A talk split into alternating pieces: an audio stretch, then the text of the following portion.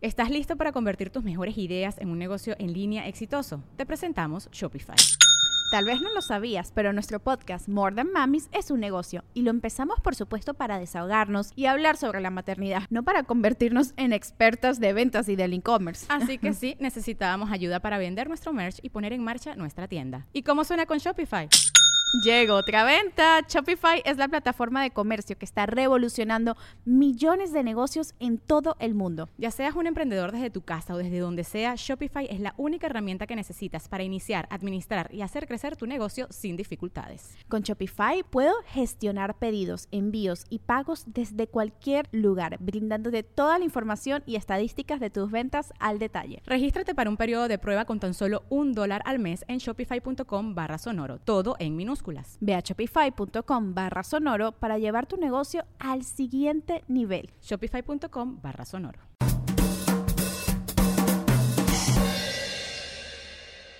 Hello mi gente amada y bienvenidos a un nuevo episodio de Bla Bla Bla. Como siempre les digo, un millón de gracias por escuchar este podcast, por elegirme. Se lo juro, estaré a la altura de la tarea. Eh, antes de arrancar el episodio, quería hacer una pequeña actualización. Estuvimos hablando en el episodio anterior sobre Djokovic y todo el tema que está viviendo en Australia, que Djokovic no se quiere vacunar. O sea, digo, yo no me vacuno, yo soy joven, estoy sano, soy campeón de tenis, no me va a pasar nada a la otra parte del planeta le dice, no sabe a culo, le estamos exigiendo a todo el mundo que se vacune, estás jodido si tú no te quieres vacunar. Yo como dije en el episodio pasado, soy de los que piensa que deberían haber eh, otras opciones también para la persona que no se quiere vacunar. Bueno, hazle un coñazo exámenes, pero si existe la ciencia y la manera de comprobar que alguien no está enfermo, me parece que es un poco exagerado no dejarlo participar. Este, entiendo también que es un momento en el que se quiere dar un mensaje, ¿no? De que se tienen que vacunar. O sea, todo eso lo entiendo, pero de nuevo,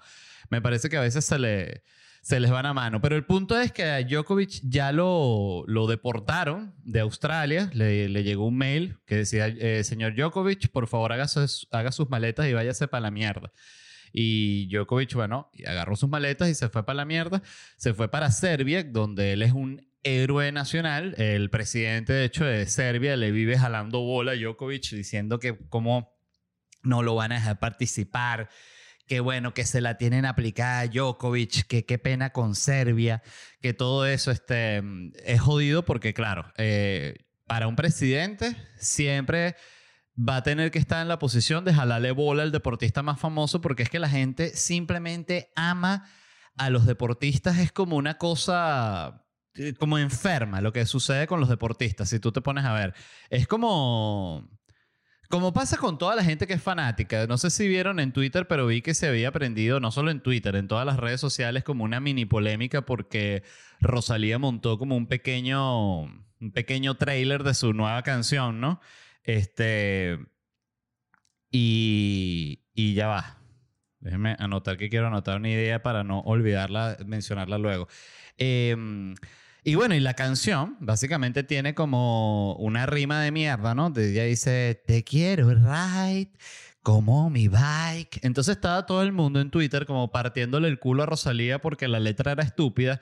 Pero son esas cosas que yo no entiendo. ¿Cómo es el, cómo es el criterio de la gente? Porque aquí, de nuevo, y no en pro de defender a Rosalía, porque Rosalía me, me, me sabe a culo.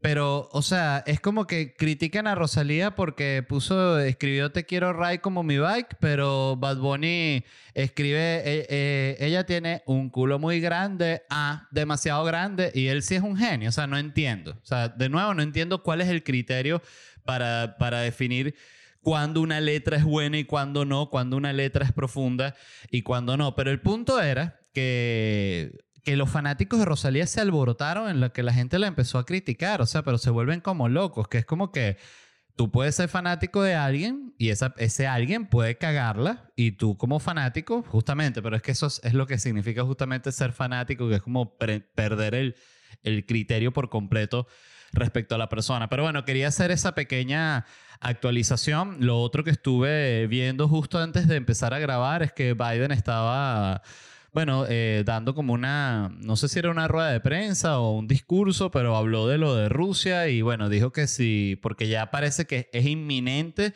que Rusia invade Ucrania ya. O sea, que si ahorita mientras estoy grabando, mañana, pero parece que es, es muy, muy pronto, ¿no? Y dijo que bueno, que mucho cuidado Rusia con invadir Ucrania porque les vienen las sanciones. O sea, otra vez venimos con el tema de las sanciones que sabemos que no funcionan para un coño. Em, o sea, es como que qué absurdo decirle a Putin y que mira, ¿sabes qué? Como vas a invadir Ucrania, no puedes tener cuenta en Bank of America. Putin y que me sabe a culo. Tengo un palacio en las montañas donde me traen el café con leche osos entrenados. Entonces, ¿de qué carajo estamos hablando, señor Biden? Eh, el punto es que Ucrania está a la buena de Dios, eh, que justamente lo que iba a notar que quería comentar es que empecé a escuchar el, el podcast, el que siempre digo es mi podcast favorito, que es Revolutions de Mike Duncan, y tenía tiempo sin escucharlo, había, lo había dejado de escuchar como por un mes o probablemente más es cool cuando uno deja de escuchar un podcast que uno le gusta mucho porque se te acumulan los episodios, entonces, bueno, tienes como para descargarla, ¿no?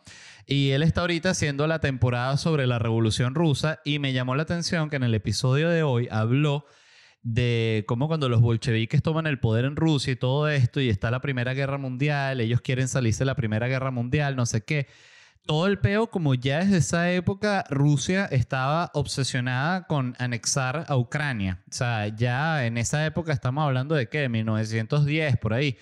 Em, entonces esto es como una cosa que no es, no es nueva. O sea, esta obsesión que tiene Putin con agarrarse a Ucrania la han tenido los presidentes rusos o dictadores rusos anteriores. Entonces es como casi que tradición quererse agarrar a Ucrania si tú eres el, líder de Rusia. Pero bueno, nada, eh, lo lamento mucho y, la verdad diría, ojalá no los invadan, pero pareciera que, la vaina es ya.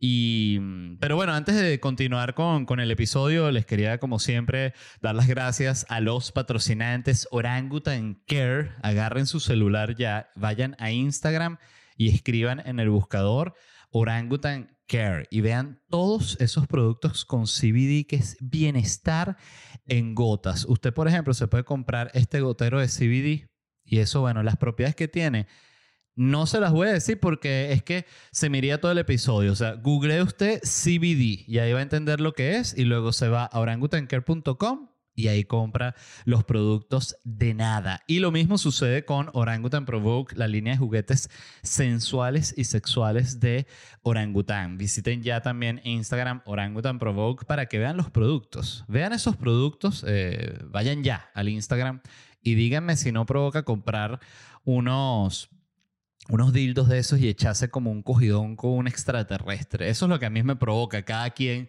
tendrá sus gustos, pero vayan ya a orangutanprovoke.com y, y hagan lo que quieran. Cómprense lo que se les dé la gana. Es un buen ejercicio comprarse un juguete sensual. orangutanprovoke.com. Entonces, arrancamos con las noticias de hoy. La noticia más importante de esta semana eh, además de que Rusia está por invadir Ucrania, es que Microsoft compró la productora de videojuegos Activision Blizzard en 68 billones, o sea, 68 mil millones de dólares fue lo que, lo que costó comprar esto, ¿no? Em, ¿Por qué importa esto? Bueno, por muchas razones. Primero, es la compra más grande que ha hecho Microsoft en su historia y estamos hablando, algunos de ustedes recordarán que Microsoft en los 90 y principios de los 2000 era famosa porque básicamente compró todo y tuvo problemas con el gobierno de Estados Unidos por monopolio, antitrust, todo ese peo. Entonces ahorita acaban de comprar esto, para quien no lo sepa, eh, Activision Blizzard es la compañía que es dueña de Call of Duty, de Guitar Hero, de Spyro the Dragon, de Tony Hawk el juego, de Diablo, de Hearthstone, Overwatch, StarCraft, Warcraft y Candy Crush. Qué locura, ¿no? Em, que por cierto, dato curioso, lo leí hoy y me puse a leer sobre eh, Activision Blizzard y leí que ellos compraron la compañía que hace Candy Crush, que se llama King, en 5.800 millones de dólares fue lo que, lo que costó básicamente Candy Crush. Pues no sé qué, qué otros juegos hará esta marca. Déjame poner King Video Games, a ver qué, qué otros juegos hacen ellos. Puro Candy Crush, sí. Eh, y jueguitos de ese, de ese estilo. Farm Hero Saga, Bubble Witch 2 Saga, Candy Crush Jelly Saga, Pet Rescue Saga, y todo es así como bolita y pip, pip, Yes, delicious. Eh, a mí Candy Crush me parece un juego que es simplemente perfecto. O sea, es sencillo, pero es espectacular. Entonces costó esa empresa que hizo Candy Crush 5.800 millones de dólares. ¿Para, qué, ¿Para qué les cuento esto? Para que no se burlen de la gente que trabaja haciendo jueguitos. Pues siempre que alguien ve a alguien haciendo un jueguito y dice, te este está haciendo un jueguito. No, pero es que ese jueguito puede ser multimillonario. No todavía, pero algún día. ¿Quién sabe? Eh, entonces, bueno, ¿por qué Microsoft compró esta empresa? Porque Microsoft es dueño de Xbox y a su vez es dueño del Game Pass de Xbox, que yo no sabía lo que era el Game Pass hasta hace bastante poco. Yo, gente con la que juego, eh, Call of Duty, em, yo escuchaba que jugaban otros cantidad de juegos. No, jugué este jugué el otro y jugué tal. Y yo dije, bueno, pero esta gente es millonaria, pues cuántos juegos han comprado, ¿no?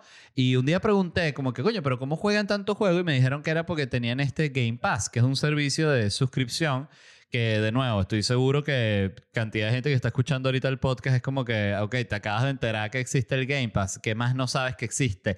La Pepsi.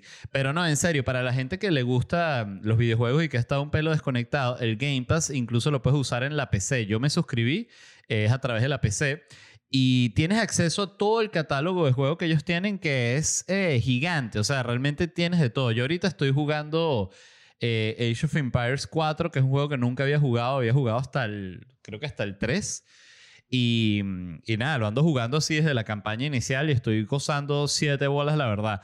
Y tiene muchos más juegos. Tiene Minecraft, tiene Forza Horizon, que es uno de carreras de carros que me lo descargué y lo jugué, pero no sé, me, me aburre un poco. Tiene Halo, tienen FIFA, tienen Rainbow, Six, tienen Mortal Kombat, Flight Simulator, Among Us, Skyrim y bueno, muchos más, la verdad. Este, son... Eh, es, estimulante suscribirse porque yo cuando me suscribí vi todos los juegos que tenía y dije, bueno, ya, o sea, no tengo que comprar un juego más nunca en mi vida, la verdad. O sea, a no ser que no quiera jugar uno que no esté en esta lista, pero para alguien como yo, que no es así como que, que sea obsesivo y quiero ay, jugar justo este juego, me parece un servicio del carajo. Entonces ahorita a todos esos juegos que ya tenían el, el Game Pass de, de Xbox, se le suman todos estos juegos de Activision Blizzard. Entonces, claro, es un super palo porque se convierte ahorita Microsoft como en un super monstruo de, de los videojuegos, ¿no? Entonces, ¿qué viene en el futuro? Bueno, que Microsoft ya compre todos los juegos que hay en el planeta. O sea, que compre la vieja, que compre eh, piedra, papel eh, y, tijera los derechos, el ahorcado, eh, que compre los juegos de barrio, que por cierto lo mandé para la gente del Chihuire por si les interesaba una premisa sobre eso con juegos de barrio. No la voy a decir aquí por si por casualidad la publican. Si la publican, ustedes sabrán. Ah, esas ideas de LED. Este, que por cierto, eh, yo no, no, había mandado una idea al Chihuire como en. Yo creo que como en cuatro o cinco años, una cosa así. O sea, estaba súper desaparecido. Em, pues bueno, para quien no sepa, el Chihuire Bipolar, que es una página de parodia de noticias venezolana, bueno, ya en este momento legendaria, porque además ha sido muy, muy constante, nunca, el proyecto nunca ha sido abandonado. Eh, Saben que es muy, muy común en lo que un proyecto, porque el problema grandísimo que tuvo el Chihuire toda la vida fue que le, le costaba producir dinero, o sea, era muy, muy difícil con comedia política, más en Venezuela.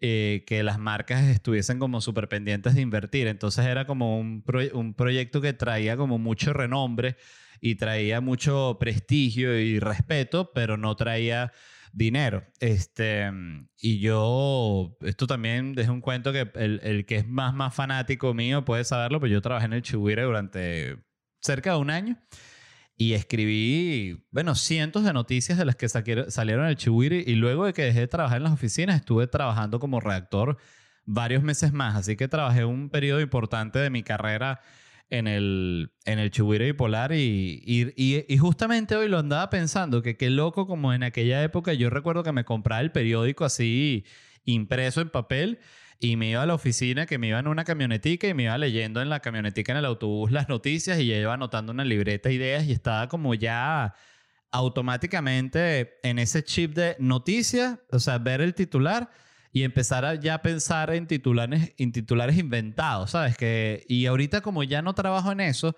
simplemente no tengo ese chip, o sea, veo las noticias y no ando pensando en cómo sería la parodia de esto. Este, no sé, se los cuento, me parece interesante cómo funciona el cerebro. Em, pero para seguir hablando del tema de, de la compra de Activision Blizzard, fue tan importante esta, esta adquisición por parte de Microsoft que el valor de Sony, que es el dueño de PlayStation y como de otra parte del universo de los videojuegos, bajó 20 mil millones de dólares. Solo con que se concretara o con que se supiese la noticia de que Microsoft iba a comprar, a comprar Activision Blizzard, el valor de Sony cayó 13%, que eso es equivalente a 20 mil millones de dólares. O sea, lo que quiero decir con esto es que ayer fue un mal día en las noticias, en las oficinas de Sony. O sea, ayer en las oficinas de Sony, gente golpeó las mesas así, gente tiró botellas contra unos premios que se habían ganado, gente salió afuera a fumar cigarro y tiró la colilla así mismo en el jardín, le supo a culo, eh, gente salió a comprar curda para emborracharse ahí mismo dentro de la oficina, eh, para ver si, si, si de una u otra forma, bueno, no sé, se se terminaban de matar o lo que sea. Fue una, un desastre, un desastre ayer para Sony. Em, y de nuevo, qué loco como una movida de otra gente te puede afectar tanto a ti, ¿no? Em, entonces a todas estas, Microsoft ahorita tiene un millón de juegos y Sony lo que tiene es que si Spider-Man, God of War y como tres juegos más. Entonces, esa es la situación en la que está ahorita la cosa. Yo no sé esto cómo vaya a afectar realmente a la producción de los juegos más grandes que tiene eh, Activision, porque, por ejemplo, yo que sigo muchos streamers de, de Call of Duty, muchos decían que ellos creen que puede ser positivo porque hay como dentro de Activision eh, era como común que hay mucha presión para sacar el juego, entonces muchas veces los juegos los sacan y no están bien terminados, o sea, están llenos de bugs y están llenos de un millón de peos. Entonces decían que quizás esta adquisición con Microsoft podía ser buena. Y lo otro es que Activision Blizzard tiene mil demandas encima por problemas que tienen con los empleados desde acoso sexual, maltrato, eh, es un ambiente bien tóxico. Entonces parte de lo que leía hoy es que el, tipo que es el presidente de, el CEO de Activision Blizzard, probablemente con esta compra el tipo salga para el carajo porque él ha sido como uno de los, de los, ¿cómo se dice? Este, de los pilares ahí de la, de la cultura tóxica que eh, tengo entendido que hay en esa empresa. Entonces, bueno, nada. Em, lo otro que, le, que, les iba a decir, ah, que justamente hablando del, del juego de Spider-Man, eh, vi eh, la, la, nueva Spider-Man, este, pero antes les quería hablar de que me, me, causó gracia, porque para quien no sepan, la nueva Spider-Man salen todos los Spider-Man. O sea, sale el, el Spider-Man actual, Tom Holland, y sale Tobey Maguire, sale Andrew Garfield, todos los Spider-Man. Em, entonces Andrew Garfield, leí este, este artículo de, de la revista Variety, Dice que Andrew Garfield quiere hacer más películas de Spider-Man con Tobey Maguire y Tom Holland porque dice que la dinámica fue súper jugosa. Pero claro, no va a ser jugosa. Si les están pagando un montón de millones de dólares por salir cinco minutos, eh, ir a grabar tres días. O sea, esta es la nueva. Yo me he dado cuenta que ahorita los actores se están lanzando mucho esta y es gracias a las redes sociales porque es como un buen medidor. Eh, entonces te lanzas, Andrew Garfield se lanza que sí un tweet, no sé, sé que así no fue, pero por dar un ejemplo. Oye, ¿cómo me gustaría, qué cool estaría hacer tres peliculitas más de estas, ¿no? Con mis panas Tom Holland y Tobey Maguire. Retweet de Tobey Maguire, retweet de Tom Holland. Marvel hace así, dice, ay Dios mío, fírmalo ya. Le encantó a la gente, tiene 28 mil likes el tweet de, de, Andrew Garfield. Entonces, claro, no son huevones. O sea, lo mismo hizo eh, este Willem Dafoe. Leí también que había dicho en una entrevista que él quiere hacer el Joker eh, como un, opuesto al Joker, un Joker bizarro, como sea, con Joaquín Phoenix eh, haciendo también de Joker. Entonces, de nuevo, no son huevones, o sea, están lanzando ideas para que los contraten. El que se la pasa en esa, que es el maestro para mí de eso, es este Henry Cavill, el que hace de Superman. Que el tipo, cada vez que van a, sa- a sacar una película o un videojuego, él dice, ay, yo tengo una PC, a mí me encanta jugar, yo hasta juego con mouse y todo, piu, piu, piu. Todo el mundo, no puede ser. Claro que sí, yo debería hacer todos esos personajes de esos videojuegos. ¿Quién más? Si yo tengo PC. Y todo el mundo, no, pero hay otros actores, claro, pero escúchame.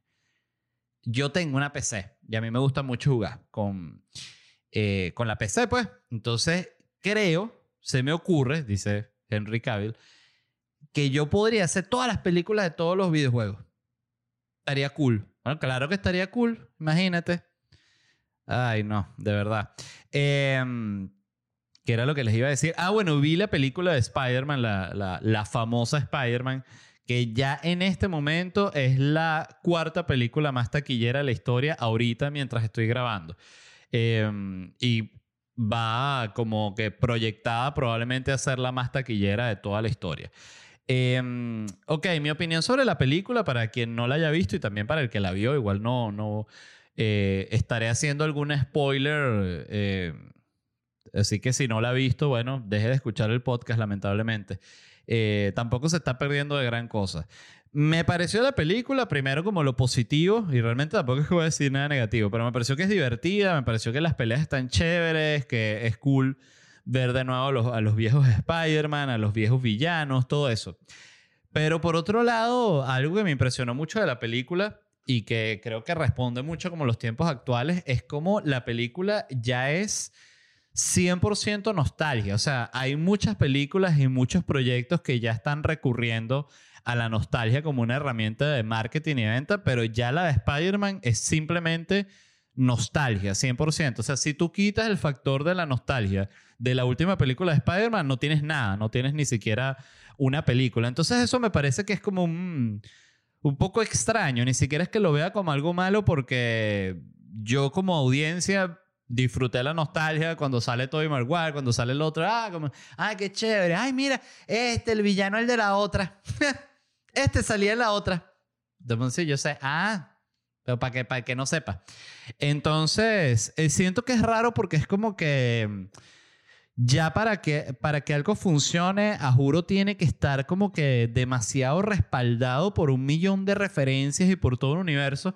Y lo notas, y esto lo, lo quiero comprobar con, con datos, este, lo notas cuando ves el top 10 de las películas más taquilleras de la historia en este momento. O sea, miren, eh, de número uno está Star Wars The Force Awakens, 936 millones de dólares generado. Esa es, las voy a calificar entre nostalgia e historia original, abro entre comillas, ¿no? Entonces, ok, Star Wars The Force Awakens, pura nostalgia de Star Wars. Yo recuerdo que yo que soy uno de esos fanáticos eh, no no asumido de, de, Star Wars, porque yo soy un fanático de Star Wars, he visto todas las Star Wars, me encanta Star Wars, pero yo no me considero un fanático de Star Wars.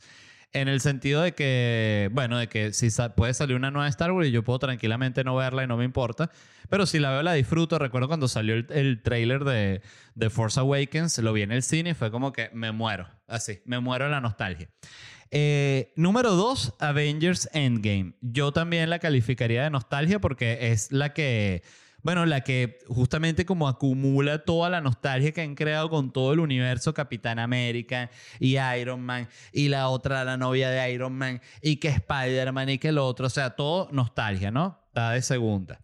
Tercera, Avatar, que es la primera que metería yo como una historia original. Este, es decir, no está no hay una comiquita de Avatar en los 80 que era famosísima. O sea, sacaron Avatar. Mira, esta es mi idea. Están estos monstruos azules en este planeta. Ellos se conectan por la cola. ¿Pero qué hacen con la cola? Coger. Ah, pero conect solo tocan la punta. Sí. Ah. Entonces, esa hizo 760 millones de dólares. Número 4 está este Spider-Man de la cual les estoy hablando. Ya está con 700 millones de dólares, número 4.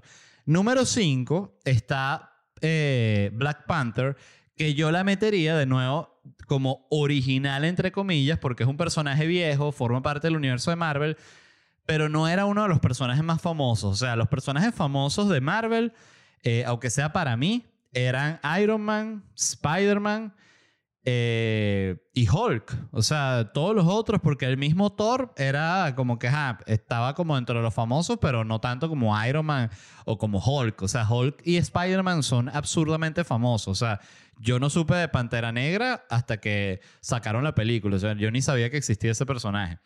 Este, pero quiero decir, es una cosa nueva en el sentido de que no es un personaje como Spider-Man que tiene ocho películas atrás y bueno, la saques y ya todo el mundo sabe, sí, este es el, el de... Em, número 6 está Avengers Infinity War con 678 millones de dólares, también nostalgia. Número, eh, número 6, mentira, estaba Avengers Infinity War. Número 7, Titanic. Fíjense también qué interesante, que es además eh, un drama, un romance. 650 millones, 59 millones de dólares. Yo recuerdo eh, que Titanic estuvo un buen tiempo como récord absoluto. De hecho, recuerdo, si mal no recuerdo, Titanic fue la que desplazó a la Star Wars de los años 70 como la película más taquillera de la historia, creo. No estoy 100% seguro. Eh, de 8 está Jurassic World eh, con 652 millones. De noveno, The Avengers, la primera.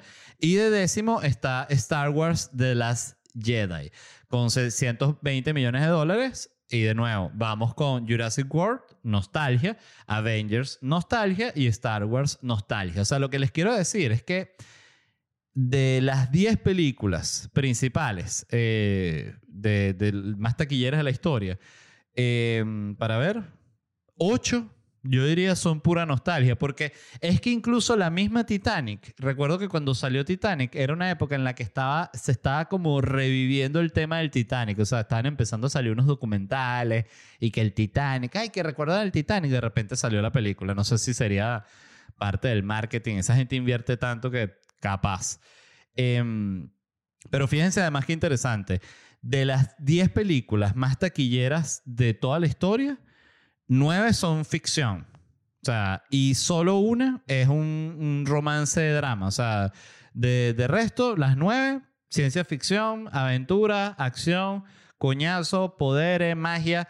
Eso es lo que vende. O sea, y de las diez taquilleras, cinco son de Marvel, dos son Star Wars, una es de, de dinosaurios y dos son de James Cameron, que de nuevo es otra razón para sacarse el sombrero con James Cameron porque el tipo es de verdad un fucking genio. O sea, y eso sin hablar de que hizo Terminator, que, bueno, probablemente una de las películas más arrechas de toda la historia. Eh, o sea, es un tipo que tiene historias originales, que la logra. Eh, a mí Titanic, toda la película, me, obvio me parece fantástica como, como una obra así de, de cine así gigante y y, magnífica y carísima y la locura y vamos a construir el barco y lo vamos a hundir y el barco que vamos a hundir va a ser más grande que el Titanic original. Que por cierto, el otro día vi una comparación de cómo se vería el Titanic al lado de un crucero estos normales que hay ahorita y se ve chiquitico, que es lo más loco. O sea, esos cruceros que uno va por aquí que va al puerto de Miami que los ves y, estás ahí, bueno, el Titanic se vería mínimo al lado de esos, que uno dice, nah, qué porquería el Titanic.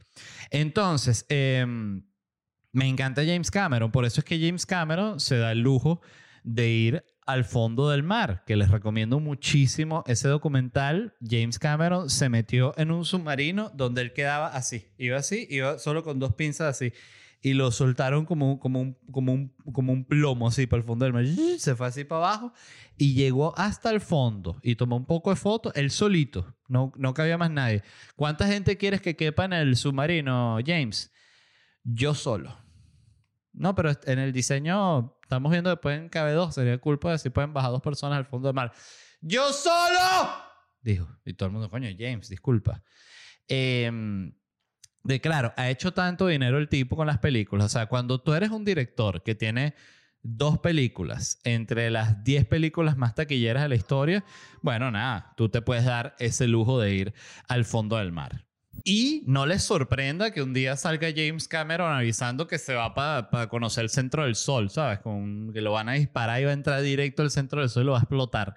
Eh, es como una de las consecuencias de ver el centro del sol y que, pero, o sea, si, si explotas el sol, James, vas a acabar con, con la vida en, o sea, en, en nuestro sistema, pues. Eh, y James sí que sí, pero si no, ¿cómo veo el centro del sol?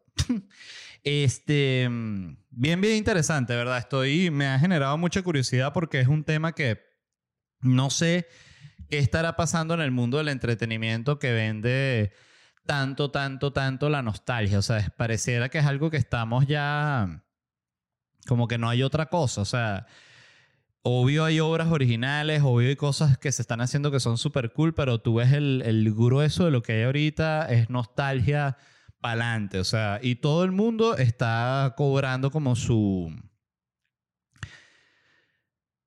está agarrando su tajada del pastel, porque tú ves, por ejemplo, que la Matrix, que también la vi, no sé si ya hablé de ella aquí en el podcast, eh, si no he hablado, me pareció una película, eh, de nuevo, la crítica había sido tan, tan horrible con, contra Matrix que, que dije, bueno, debe ser que es horrible a otro nivel. Entonces, cuando tú has leído crítica tan mala, tú la ves con un prejuicio tan alto que si la película ya no es así hiper terrible, ya te parece que está bien.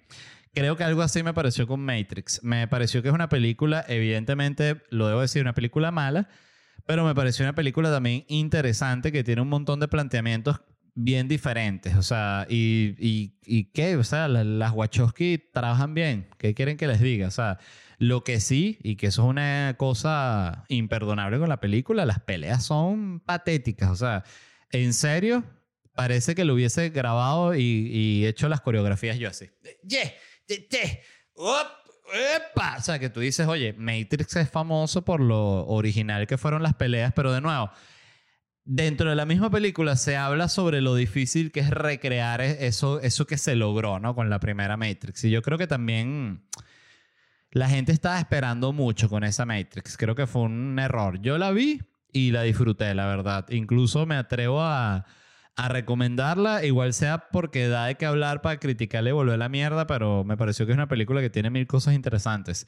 Eh, una película que vi y que me encantó y que quiero recomendar es El último duelo de, Mike, de Ridley Scott, The Last Duel.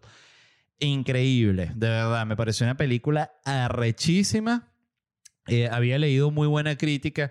Sé que Ridley Scott estaba como molesto porque decía que su película no recibió la atención que él merecía, que puro Spider-Man, que yo de verdad, debo decirlo, no entiendo cuando la gente se pone con esa actitud porque, coño, yo puedo entender que tú tengas esa actitud como de, de artista resentido, si eres un tipo que está pelando bola y que, sabes, de verdad no te dieron la oportunidad. Pero Ridley Scott tuvo todas las oportunidades del mundo. Bueno, si alguien no le paró tanto tu última película, bueno, Ridley, tranquilo, no pasa nada, o sea, es la vida.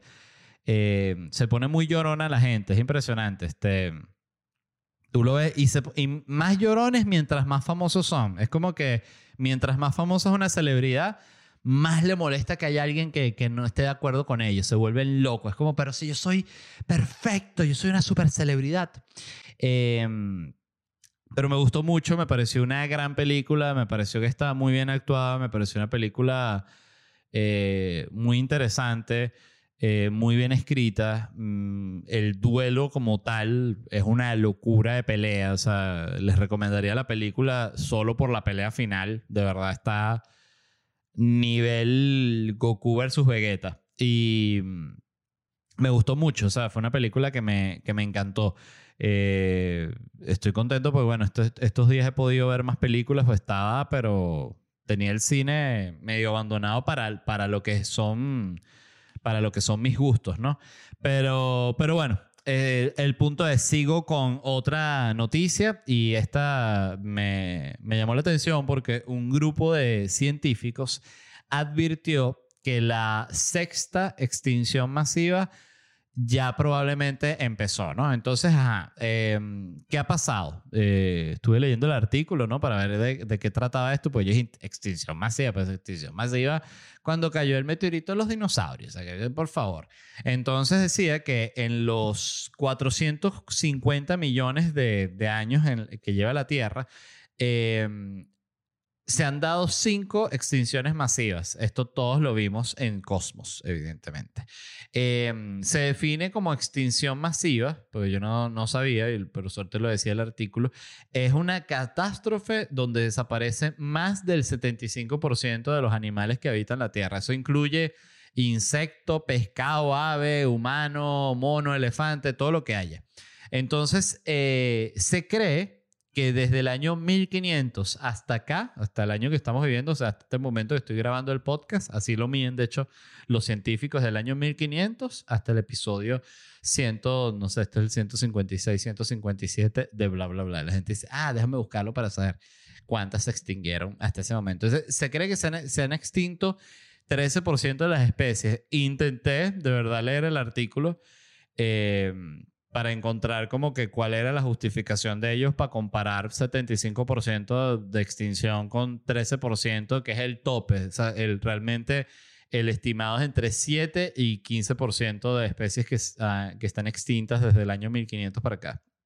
Entonces, dicen que bueno, que simplemente ahorita se está extinguiendo como un ritmo mucho más grande, el ambiente se está volviendo mierda, el planeta se está yendo para el carajo, entonces si seguimos así se va a extinguir hasta el perro y el gato, que ahí sí sería una tragedia.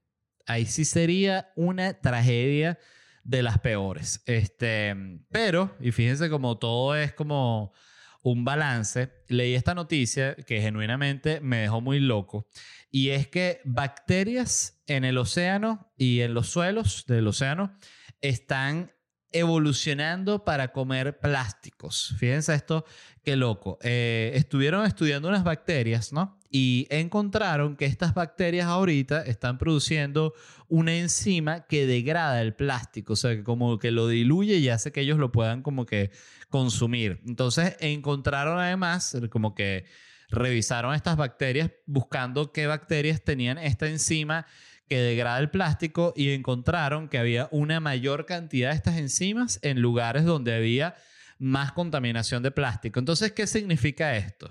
Esto significa que el planeta Tierra básicamente vio como el humano está intentando solucionar el tema del plástico en el mar y que siguen tirando y tirando plástico por el mar y el, planeta Tierra dijo, mira, me va a tener que encargar yo ese peo, ¿vale? Dame para acá. El humano, no, no, yo, yo, yo recojo, dame para acá como, como una mamá molesta, fue el planeta Tierra. Dame para acá. Si vas a limpiar así, no limpies nada. No, pero déjame. Si vas a limpiar así, no limpies nada. Entonces, coño. Eh, entonces la Tierra dijo, no joda, güey, te, creo yo mi propia enzima, ¿vale? Me como todo ese plástico, mira, me lo chupo enterito. Todo el mundo, no, pues, genial. Era justo lo que hacía falta. Eh, qué increíble, ¿no?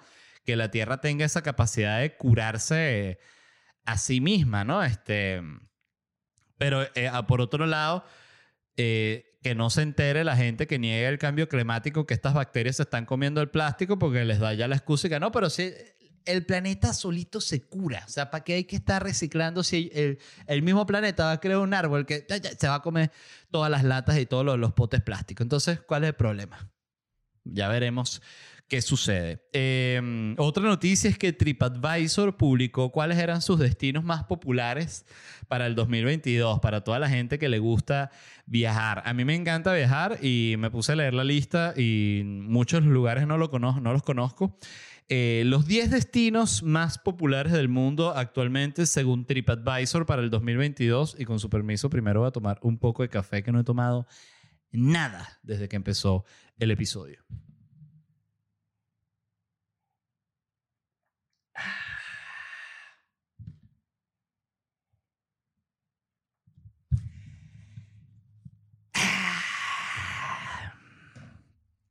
Gente que le molesta eso. La gente que hace así. Bueno, miren, los 10 destinos más populares del mundo este 2022 son, uno, Dubái, en Emiratos Árabes Unidos. Eh, no sé, me llama la atención, pero no tanto. Segundo, Londres, Reino Unido, lo conozco, excelente, recomendadísimo Londres. Tres, Cancún, México. Qué impresionante cómo Cancún lo han, lo han llevado a la fama y siento que ha sido puro Instagram, de verdad. O sea, lo de Cancún ha sido un ascenso admirable. Dubai ha sido gracias a todas las publicidades de Google que sale y que estos son las 20 torres más altas de Dubai. O sea, es un bombardeo el que recibimos con Dubai que no para, ¿no? Londres ya es como uno de los clásicos, ¿no? Es como Nueva York, o sea, todas esas ciudades que son famosas. Eh, pero Cancún, México, de verdad, eh, habría que revisar los números, pero yo estoy seguro que se ha disparado como, como destino turístico desde que empezaron las redes sociales, porque tú ves que van todos los papiados para allá, para, Cancún, y hacen pesas como con unos cocos gigantes que les pusieron allá. ¿Han visto esos videos de un gimnasio muy famoso que hay en, en Cancún. Déjame buscar dónde queda ese gimnasio. Cancún, gimnasio. ¿Será gimnasio al aire libre? Debe ser este. Cancún, gimnasio para ver madera. Aquí está, ¿ves? Entrena en la naturaleza Tulum Jungle Gym se llama. ¿Ves? Tulum Jungle Gym se llama el lugar ese que están todas las presas así como de madera y con coco y vaina. Este, eso no sé si quedará como en un hotel o algo así, pero son estos lugares que de nuevo se hacen muy famosos eh, gracias a las redes sociales. Número cuatro está Bali, Bali, Indonesia. Ah, bueno, islita, tal. ¿Sí? No, creo que estoy diciendo cualquier locura. Ya, déjame- Ah, sí, Bali. Bali es una isla. Sí, es una isla, ya, ok. Pensé que estaba diciendo una ignorancia de las más grandes del planeta. De 5 está Creta en Grecia, 6 Roma, Italia, 7 Cabo San Lucas en México, de nuevo, gracias al Instagram. eh, al Instagram. 8 Estambul, Turquía, 9 París, Francia y 10 Hurghada, Egipto. Eh, oye, eso sí no tengo ni idea dónde es. Hurghada, Egipto. A ver. Oye, queda en el coño de la madre Hurghada. Queda muchísimo más lejos, queda lejos de- del Cairo, que es donde están las pirámides y todo el tema, ¿no? Este mm, está de, para ver. Ah, no, esos son los, los 10 más populares del mundo en este momento. Después está, hay otra cate- categoría que son los principales destinos de moda. No sé cuál es la diferencia entre populares y de moda. O sea, para mí es prácticamente lo mismo, pero está uno Mallorca, España. Segundo, el Cairo, Egipto. Tres, Rodas en Grecia. Cuatro, Tulum, México. Cinco, Dubrovnik en Croacia. Seis, Ibiza. Siete, Natal en Brasil. Ocho, Arusha en Tanzania. 9 en Goreme, Turquía y 10 Santorini, Grecia. O sea, primero lo que debo mencionar es que Estados Unidos está pelando bola con el turismo. Eh, fíjese que no está en ninguna de las, de las dos listas, ninguna de las ciudades. Eh, ni siquiera Nueva York, que por cierto, Nueva York, eh, ya creo que lo mencioné aquí en el podcast, pero las últimas veces que fui, les puedo decir genuinamente que me asustó. O sea, me sentí inseguro en la calle. O sea, me, me impresionó como el nivel de, de mendigo. Y ni hablar de, de San Francisco, que por cierto, no había contado esto, pero estuve de vacaciones en, en diciembre y los primeros días de enero en San Francisco. Y hay una zona de San Francisco, pues claro, uno suele decir, que es erróneo, decir San Francisco está lleno de indigentes, pero no es San Francisco, es una zona en el downtown son como varias manzanas. Yo se lo juro, yo jamás había visto tantos mendigos como vi ahí. O sea, hubo una- un momento en el que mm, estábamos, fuimos a comer a un restaurante y vemos dónde está el restaurante y era como que alrededor de todo solo había mendigos, pero no estoy hablando de nuevo como cuando tú ves un indigente o incluso aquí cerca de mi casa, en el downtown de Miami, por debajo donde están todas las autopistas, eso hay, hay puros mendigos, pero tú llegas y ves en una esquina, hay que jode. Puedes ver cinco y en otra esquina hay seis y en la esquina ya hay siete. Aquí en San Francisco, se lo juro, un momento que vi frente a un edificio, habrían, no exagero, algo así como 30 mendigos en una drogamentazón comunal así, una locura, o sea, simplemente una locura, se le, se le fue de las manos el peo.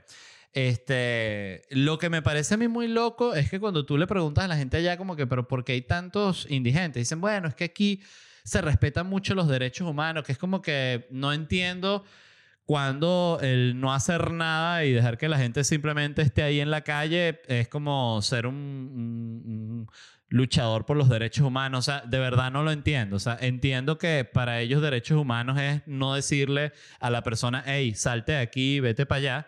Eh, pero de nuevo, realmente no están haciendo absolutamente nada con el tema. O sea, y, y es impresionante.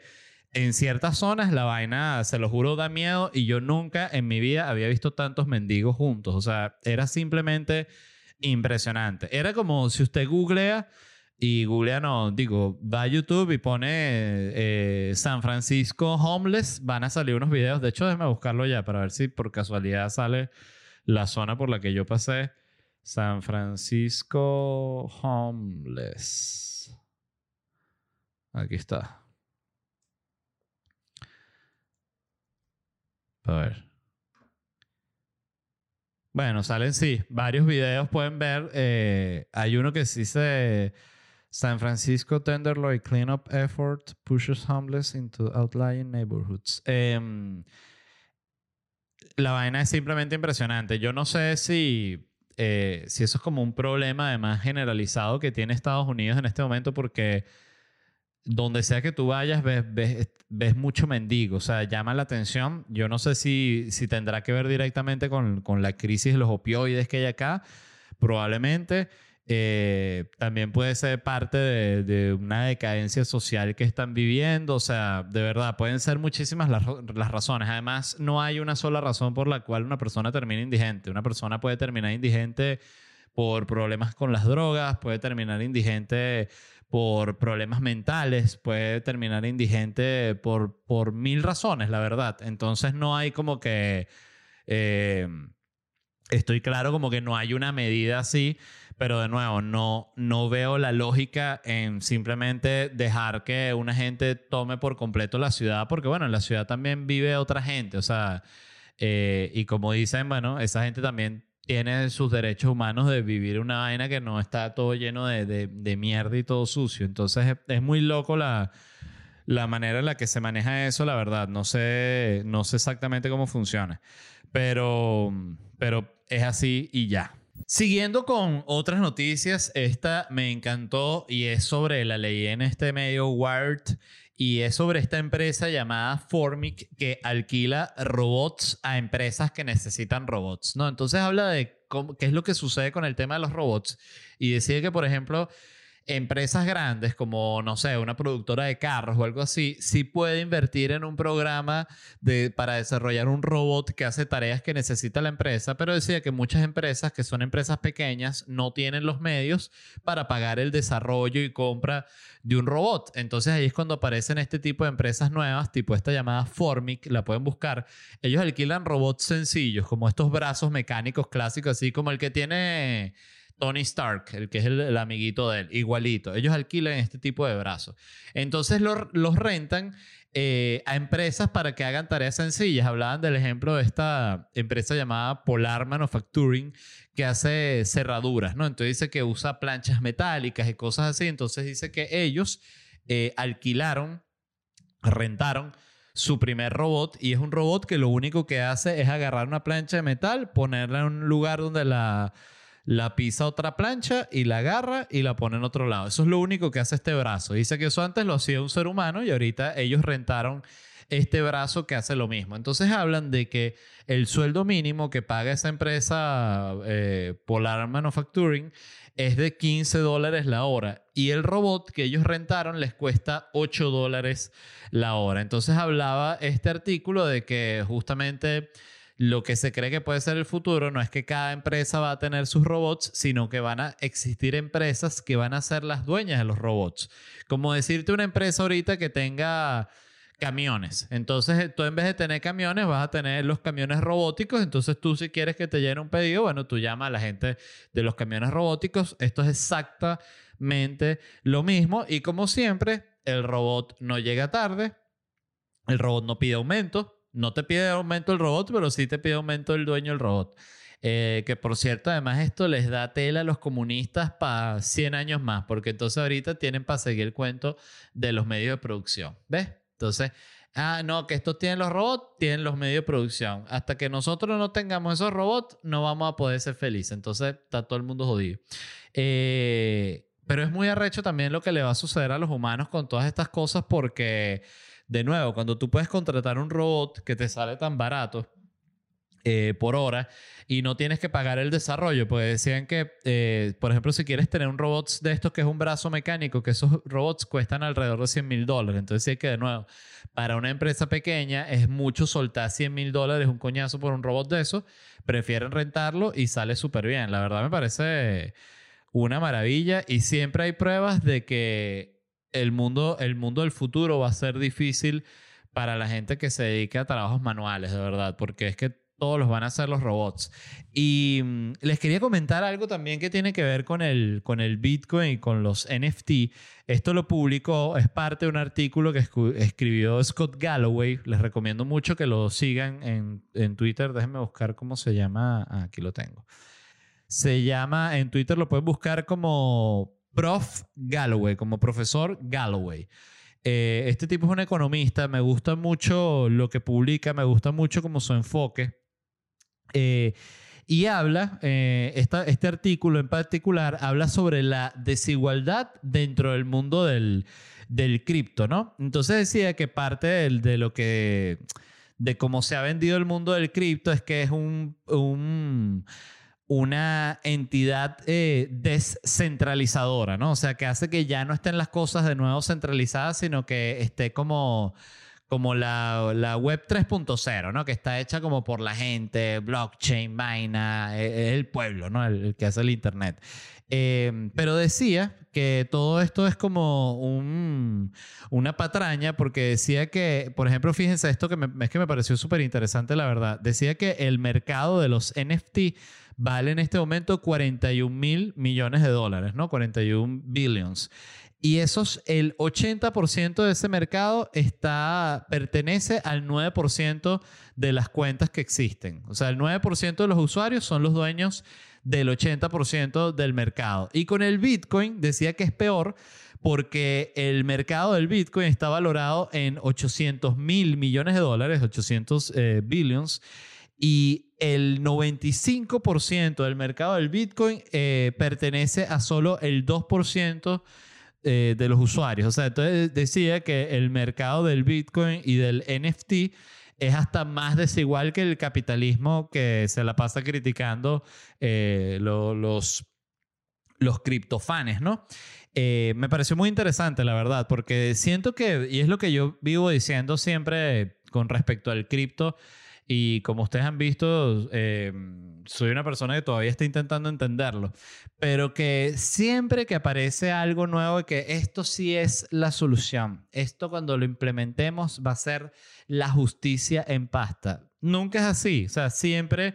Eh, llega gente que empieza a ver cómo le saca ventaja y cómo se apropia de todo y es simplemente la naturaleza del humano y creo firmemente que no se puede hacer nada al respecto. O sea, parte de lo que yo siento que es el problema con el humano es que es que, coño, es que asumimos el resolver problemas como si fuesen como si fuesen posibles de resolver. Ejemplo, este, el humano roba.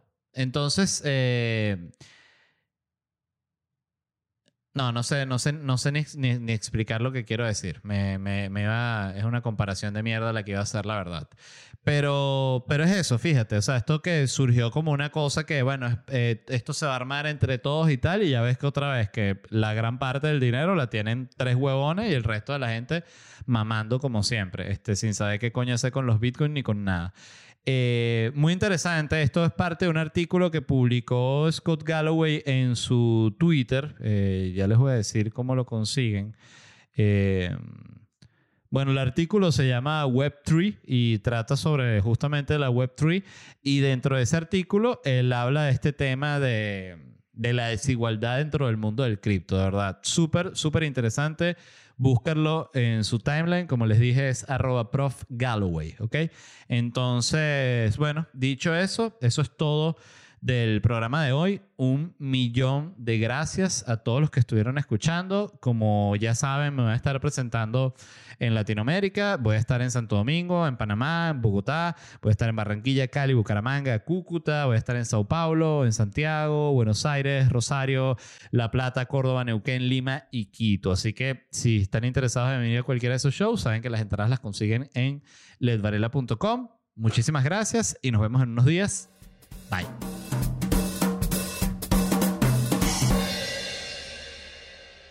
¿Estás listo para convertir tus mejores ideas en un negocio en línea exitoso? Te presentamos Shopify.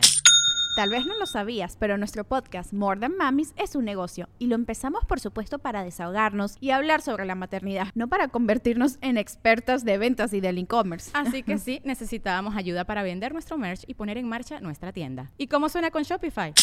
Llegó otra venta. Shopify es la plataforma de comercio que está revolucionando millones de negocios en todo el mundo. Ya seas un emprendedor desde tu casa o desde donde sea, Shopify es la única herramienta que necesitas para iniciar, administrar y hacer crecer tu negocio sin dificultades. Con Shopify puedo gestionar pedidos, envíos y pagos desde cualquier lugar, brindándote toda la información y estadísticas de tus ventas al detalle. Regístrate para un periodo de prueba con tan solo un dólar al mes en shopify.com barra sonoro, todo en minúsculas. Ve a shopify.com barra sonoro para llevar tu negocio al siguiente nivel. Shopify.com barra sonoro. Judy was boring. Hello. Then Judy discovered ChumbaCasino.com. It's my little escape. Now Judy's the life of the party. Oh, baby, Mama's bringing home the bacon. Whoa, take it easy, Judy. The Chumba life is for everybody. So go to ChumbaCasino.com and play over 100 casino style games. Join today and play for free for your chance to redeem some serious prizes. ChumbaCasino.com. No purchase necessary. Void where prohibited by law. 18 plus terms and conditions apply. See website for details.